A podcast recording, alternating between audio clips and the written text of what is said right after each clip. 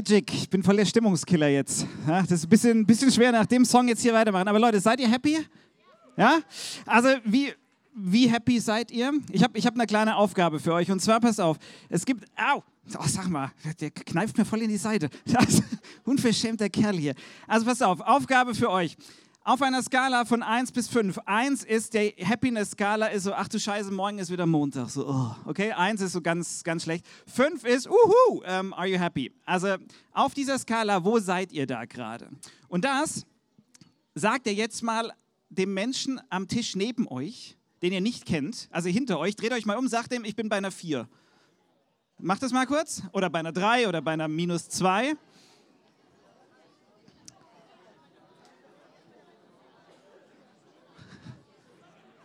So, okay, das reicht schon, danke. Und jetzt ist folgende Frage für euch. Ähm, wenn ich euch jetzt frage, wie happy seid ihr, dann antwortet ihr mit der Zahl, die euer Nachbar euch gerade genannt hat, okay? Also, wer ist auf einer Eins? Also, wo ist der Nachbar auf einer Eins? Wer ist auf einer Eins? Niemand, okay. Zwei? Auch niemand. Oh, hier. Drei? Durchschnitt. Vier? Oh, fünf? Okay, so ein paar Zwangsoptimisten. Okay, also, also ich meine, Durchschnitt bis überdurchschnittlich happy. Und ich meine, klar, wenn man heute nicht happy ist, wenn man nicht am Tresen mit Gott halbwegs gut drauf ist, wann dann? Am Tresen mit Gott, so heißen ja unsere Konzertgottesdienste hier, weil wir gern so ein bisschen mit diesem Bild spielen, wo würde man Gott eigentlich erwarten? Und eigentlich, wenn man jetzt gefragt würde, hey, wo würdest du Gott erwarten, würde man jetzt vermutlich nicht als allererste sagen, ja klar, am, am Tresen. Eigentlich würde man denken, ach, Gott ist nicht so an den profanen Orten zu finden, sondern eher so an den heiligen, an den besonderen Orten. Nicht am Tresen, sondern in den Kathedralen, zum Beispiel in Münster oder so. Ja, wobei da da bröckelt es gerade. Also wenn du da eine Gottesbegegnung hast, könnte die auch schmerzhaft sein, wenn wieder ein Stein aus der Decke fällt. Vielleicht eher im, im Haus der Begegnung oder so. Ja, also, aber wenn man jetzt drüber nachdenkt, dass Gott ja so irgendwie ganz anders ist, dann könnte man halt vermuten, dass er nicht an den profanen Orten ist, sondern im Außergewöhnlichen. Nicht so im Alltagsgeschehen, sondern in den Highlights ist er zu finden, könnte man denken. Und wisst ihr was? Ich kenne solche Momente. Ich kenne solche Momente, zum Beispiel in Gottesdiensten, wo ich tief berührt bin, wo ich merke und spüre, wow, der Heilige ist gerade da.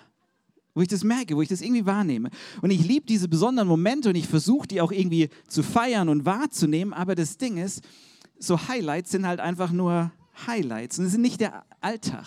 Ja, besondere Momente sind toll. Jesus hat es geliebt, die besonderen Momente zu feiern. Letzte Woche, weiß nicht, wer von euch letzte Woche da war, aber letzte Woche ging es um das Thema Spaß und Hochzeit und Wein und noch mehr Wein und kann man auf, auf unserer Homepage nachhören. Also ja, Jesus liebte besondere Momente. Und das sind oft so Momente, so Feiern, wo wir uns so ganz besonders lebendig fühlen. Aber die Highlights im Leben, die sind ja nicht das Leben, sondern die sind einfach nur Highlights. Die sind nicht nicht der Alltag. Und Alltag ist doch das, was eigentlich entscheidend ist, weil Alltag nimmt doch viel mehr Raum ein als Highlights, also zumindest bei mir. Und die Frage ist, wo ist Gott eigentlich so im Alltag? Und ich habe so ein Gefühl, dass wir in einer Zeit leben, die irgendwie völlig scharf auf Highlights ist. Ja, es muss immer der beste Urlaub und das beste Essen und das beste Konzert und der beste Deep Talk und was auch immer. Es muss alles mega sein, weil nur dann ist es ja auch irgendwie Instagrammable. Aber das ist ja nicht das ganze Leben. Und ich würde jetzt gerne eine Übung mit euch machen, dass ihr mal ehrlich auf euer Leben schaut, dass wir mal miteinander ehrlich auf unser Leben schauen und mal die Frage ist, wie highlightig findet ihr denn eigentlich euren Job? Also, ich sage jetzt mal nicht, wie ich meinen finde. ähm, ja, aber jetzt überlegt mal, seid mal ehrlich, wie glücklich seid ihr mit der Wahl eures Jobs? Ich meine, ich rede jetzt nicht davon, dass es mal bessere und schlechtere Tage gibt, dass man manchmal montags nicht so viel Bock hat oder so. Aber mal so ganz grundsätzlich, würdest du sagen, dein Job erfüllt dich mit ganz viel Sinn und du gehst dahin und sagst, hey, dafür bin ich gemacht, dafür bin ich geboren, das ist meine Berufung, das ist meine Bestimmung. Oder sagst du, boah, ist ganz okay soweit. Ja, also ist, ist okay. Ähm, vielleicht wäre manches auch mit einem anderen Job besser geworden, aber es ist, es ist okay. Oder wenn du deine Beziehung anguckst. ich meine, vielleicht bist du schon lange mit deinem Partner oder deiner Partnerin zusammen. Und die Frage ist, wie highlightig ist das? Wie glücklich äh, ist das? Ich meine, funkelt es noch, knistert es noch, gibt es noch Schmetterlinge, ähm, gibt es Feuerwehr, gibt es akute Vermissungen und auf Geschäftsreisen dieses Spielchen, wenn man am Telefon ist, wer, wer erinnert sich noch? Nein, leg du auf. Nee, du. Nee, ich leg noch nicht auf. Bleib, ich bleib dran. Leg du auf. Wer, wer macht sowas noch? Okay. also, ja, seid ihr so? Ist es so highlightig, die Beziehung? Oder sagst du, oh, nee, ist eigentlich ganz okay. Wir sind jetzt ja auch schon echt eine Weile zusammen und ist ganz okay. Oder gibt es vielleicht sogar manchmal diesen Gedanken, hey, also wenn nicht wir zwei zusammengekommen wären, sondern vielleicht ganz anders, wie wäre dann das Leben gelaufen? Oder vielleicht bist du allein, ähm, weil du dir das so ausgesucht hast oder weil das so geworden ist. Und die Frage ist, bist du da glücklich mit? Mit deinen Freiheiten, mit den Möglichkeiten, die du hast? Oder sagst du, ja, nee, es ist okay so. Ist okay, wie es ist. Oder wie geht es dir mit dir selbst, mit deinem Körper oder mit deinem Charakter? Bist du glücklich oder sagst du, ja, ist ganz okay, ist jetzt nicht perfekt, aber ist okay. Oder mit deinem Elternsein ja, oder deinem Kind sein, weil Kinder sind wir zumindest alle. Ich meine, bist du glücklich, wie du diese Rolle ausfüllst oder würdest du über dich sagen, das, was ich mal bei mir im Zeugnis stehen hatte, hat sich bemüht, hat sich bemüht, den Anforderungen zu entsprechen. Ja? So, wenn ich euch jetzt nochmal fragen würde, nachdem ich jetzt diese ganzen Fragen gestellt habe, wie seid ihr drauf auf einer Skala von 1 bis 5? Ich würde vermuten, es wäre jetzt gefühlt ein bisschen weniger. Weil, wenn wir auf unser Leben schauen und ehrlich sind, dann ist es doch so, niemand von uns hat irgendwie so ein Insta-Leben voller toller Beziehungen und Lachen und Sterne essen und inspirierenden Unterhaltungen, lustigen Freunden und grandiosem Sex und Seelenverwandtschaften und so viel Sinn, Sinn, Sinn. Ich glaube, dass die meisten sagen würden, also hoffe ich irgendwie so ein bisschen, dass die meisten sagen würden, hey, eigentlich ist es schon ganz okay. Ja, also es ist, ist gut, es ist okay, es ist nicht immer grandios, aber es ist okay. Eigentlich muss man sagen, haben wir, würde ich behaupten, doch alle ein mehr oder weniger durchschnittliches Leben. Ja? Ihr habt alle ein durchschnittliches Leben. Morgens, wenn ihr aufgestanden heute Morgen, ihr hattet Mundgeruch. Ja? haben wir alle. So, das ist ganz normal. Haben wir alle. Also durchschnittliches Leben, morgens Mundgeruch. So, das ist Durchschnitt. Und egal wie viele Highlights man so durchlebt, am Ende kommt doch immer bei allen das Gleiche raus. So stoffwechselmäßig. Alles Durchschnitt. So, also egal. Also ich würde mal sagen, unsere Leben, die sind eher nicht so außergewöhnlich. Und wisst ihr was? Das kann so ein bisschen abwertend klingen. Das ist jetzt alles nichts so Besonderes. Aber wisst ihr was? Das ist gar nichts Schlechtes. Ich glaube nämlich, dass am Tresen mit Gott, Gott zu dir und zu deinem durchschnittlichen Leben sagen würde: Hey, weißt du was? Glückwunsch. Glückwunsch, dass du dein Leben so hinbekommst, wie du es schaffst. Ich weiß nämlich, dass es manchmal gar nicht so einfach ist mit dem Leben. Und dass du es so ganz okay hinbekommst, das finde ich super. Dass du es so weit gebracht hast, das ist echt okay. Du bist, du bist okay. Der König David, der hat vor einigen tausend Jahren mal einen Psalm geschrieben. Und dieser Psalm hat es in die Bibel geschafft.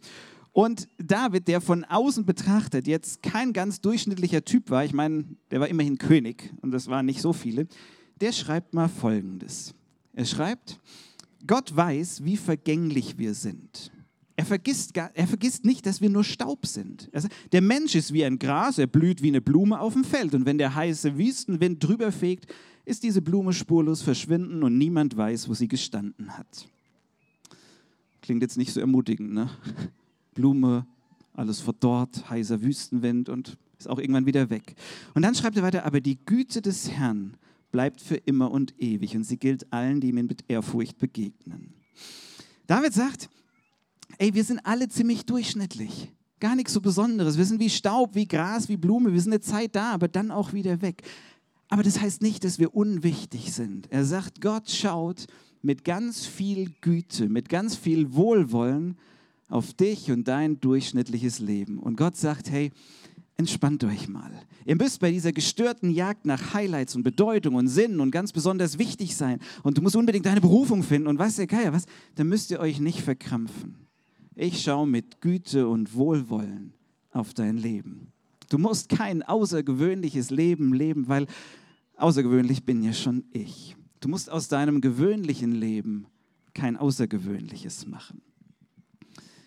Ich finde das eine mega Tresennachricht, die dir und mir helfen kann, mich mit meinem durchschnittlichen Leben so zu versöhnen. wenn ich mich frage, Mensch, was kommt jetzt noch, Midlife-krisenmäßig? Das ist okay, ist okay, wie es ist. Und ich weiß, nachher wird mich meine Frau fragen, Hast du dir selber zugehört? ja, ähm, weißt, hast, äh, nächste Woche, hast du dir selber zugehört, der du immer mal gerne dir und anderen was beweisen willst? Hast du dir selber mal zugehört? Ja, ich predige mir auch selbst. Ähm, und ich will das lernen, dass Gott sagt, hey, das ist okay, so wie es ist und das darf für dich auch so sein. So, und jetzt pass auf. Aber dass wir alle so ein bisschen durchschnittlich unterwegs sind, das heißt nicht, dass unser durchschnittliches Leben ein langweiliges, ein uninspiriertes Leben bleiben müsste.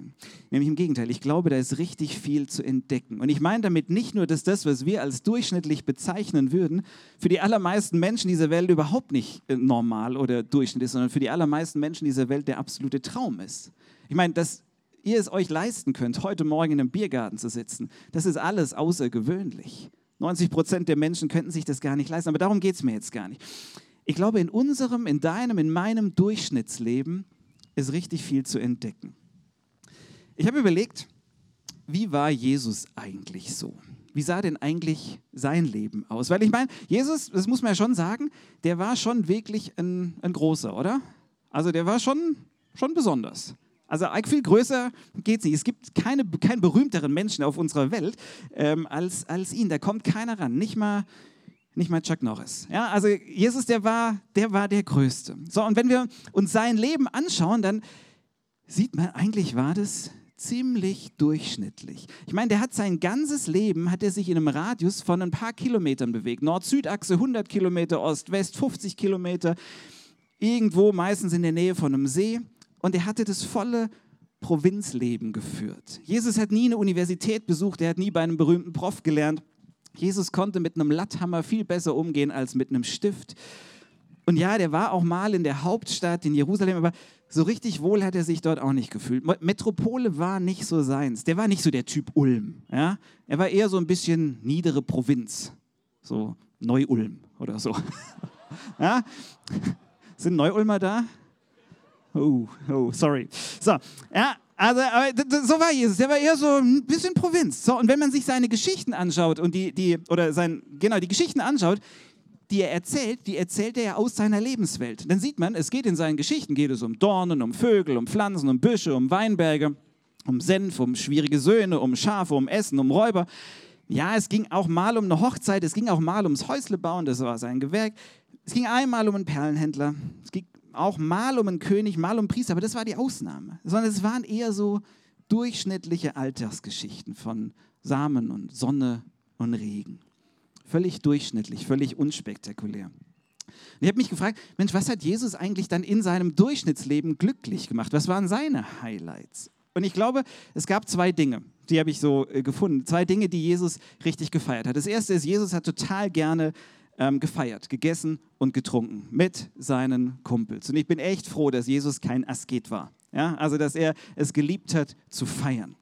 Und das andere ist, das zweite ist, Jesus hat sich immer mal wieder rausgezogen, raus aus dem Business und hat ganz bewusst Zeit mit Gott verbracht. Oder um es mit den Worten aus diesem Psalm vorhin zu sagen, er hat sich und sein Leben von Gottes gütigem Blick bescheinen lassen. Er hat sich neu Gott, äh, bewusst gemacht, hey, Gott schaut gütig auf mein Leben.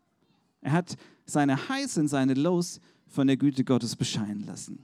Und vielleicht sagt er jetzt, ja, okay, komm, ey, das war auch Jesus. Und Jesus war, ähm, der konnte ja auch alles und so weiter. Der war jetzt wohl nicht Durchschnitt. Aber ganz ehrlich, ich glaube, ich kann mir durchaus vorstellen, dass er sich manchmal gefragt hat, ah, ist das jetzt alles hier? Bin, bin ich dafür bestimmt? Bin ich dafür Mensch geworden? Ich meine, stell euch mal vor, du warst im Himmel. Du warst im Himmel bei Gott, äh, Sohn Gottes, und jetzt kommt auf einmal der Vater da auf die Idee und sagt: So, einer muss runter. ja, einer muss runter, ich kann es nicht machen, ich muss den Überblick behalten, einer muss runter, du machst das. Und dann sagst du auch noch zu diesem Plan, ja, Mensch zu werden. Und vielleicht war die Erwartung, Mensch, Metropole, Kultur, ein bisschen Oper, ein bisschen und so weiter und nicht so Deppen, die nichts checken nur um dich rum. Und dann ist er in der Provinz im ganz gewöhnlichen Leben. Und was macht er? Er zieht sich immer mal wieder raus. Und ich vermute, ich vermute, er hat da ab und zu diesen Psalm von vorhin gebetet. Jesus hat öfters mal Psalmen gebetet und hat immer wieder neu für sich entdeckt und in Anspruch genommen, hey, Gott schaut mit Güte auf mein Leben. Und dann ist er wieder in sein gewöhnliches Provinzleben gegangen und hat faszinierende Entdeckungen gemacht. Er hat nämlich Im ganz normalen Alltag, im Alltäglichen hat er auf einmal das Besondere entdeckt. Er hat in diesem, es ist ganz okay soweit, Leben, hat er plötzlich Gott entdeckt. Er hat Heiliges entdeckt. Er hat den Heiligen im Profanen gesehen, weil Gott ja nicht irgendwo in einem Tempel wohnt, sondern in seinen Ebenbildern. Also in dir und mir, da ist Gott unterwegs. Und da hat Jesus ihn auch immer wieder gefunden. Er hat gesehen, wie Menschen aus lauter Freude darüber, weil sie was gefunden haben, was sie vorher verloren hatten, aus lauter Freude, weil ihnen was Gutes widerfahren ist, wie die plötzlich ein Fest gefeiert haben und andere an ihrer Freude haben teilhaben lassen. Er hat Gott entdeckt im Alltag. Er hat entdeckt, wie ein Junge, der selbst nicht viel hatte, aber seine Dinge mit anderen geteilt hat und durch sein Teilen unglaublich viele Leute satt wurden. Er hat zum Beispiel wahrgenommen, wie ein verhasster Ausländer, so ein blöder Ausländer, einem Mitbürger überraschend geholfen hat. Einem, dem niemand helfen wollte. Dem hat ausgerechnet so einer geholfen. Oder er hat gesehen, wie einer seinem anderen seine Schulden erlassen hat. Einfach so. Aus lauter Gnade. Er hat mitbekommen, zum Beispiel, wie sich einer entschuldigt hat und dann Versöhnung wieder möglich wurde. Und er hat gesehen, wie zum Beispiel ein Vater einen Schritt auf seinen Sohn zugemacht hat und ihn umarmt hat, geküsst hat und wieder nach einem Streit Versöhnung möglich wurde. Jesus hat im Alltag, im ganz normalen Leben hat er Gott entdeckt. Nicht nur in den Highlights, sondern im Durchschnittlichen. Nicht nur in den Tempelhallen, sondern auf einem Feld und zu Hause und beim Putzen, beim ganz okay soweit Leben. Überall, wo er hingeschaut hat, hat er Spuren des Heiligen entdeckt, weil überall Gott zugange ist. Weil es nicht einen Bereich gibt, wo Gott ist und einen anderen, wo er nicht ist, sondern weil er überall ist, da ist, bei dir, in deinem Durchschnittsleben. Am Tresen mit Gott würde Gott zu dir sagen, hey, Glückwunsch zu deinem ganz okay Leben. Du musst dir kein außergewöhnliches Leben herbeizwingen. Ich schaue mit Güte auf dich, aber bleib neugierig und schau hin. Denn überall bin ich zugange. Überall in den ganz gewöhnlichen Begegnungen kannst du mich entdecken, kannst du Spuren von mir sehen. Und ich lade euch ein, schaut doch diese Woche mal hin. Ich glaube, Gott sagt, hey, schau doch mal hin, wenn dir überraschend Liebe begegnet, wenn dir überraschend Güte begegnet, wenn dir überraschend Gnade begegnet von deinen Kollegen, deinen Kindern, deinen Partnern, von deinen Nachbarn. Ich glaube, Gott will sagen, dann stößt du nämlich auf Spuren von mir, die durch meine Ebenbilder bei dir landen. Und wenn du das erlebst, glaube ich, sagt Gott, dann denk an mich und kling dich ein. Denn ich will auch durch dich als mein Ebenbild so Gottes Momente in den Alltag von anderen bringen. Denn dein gewöhnliches Leben ist alles außergewöhnlich. Danke fürs Zuhören.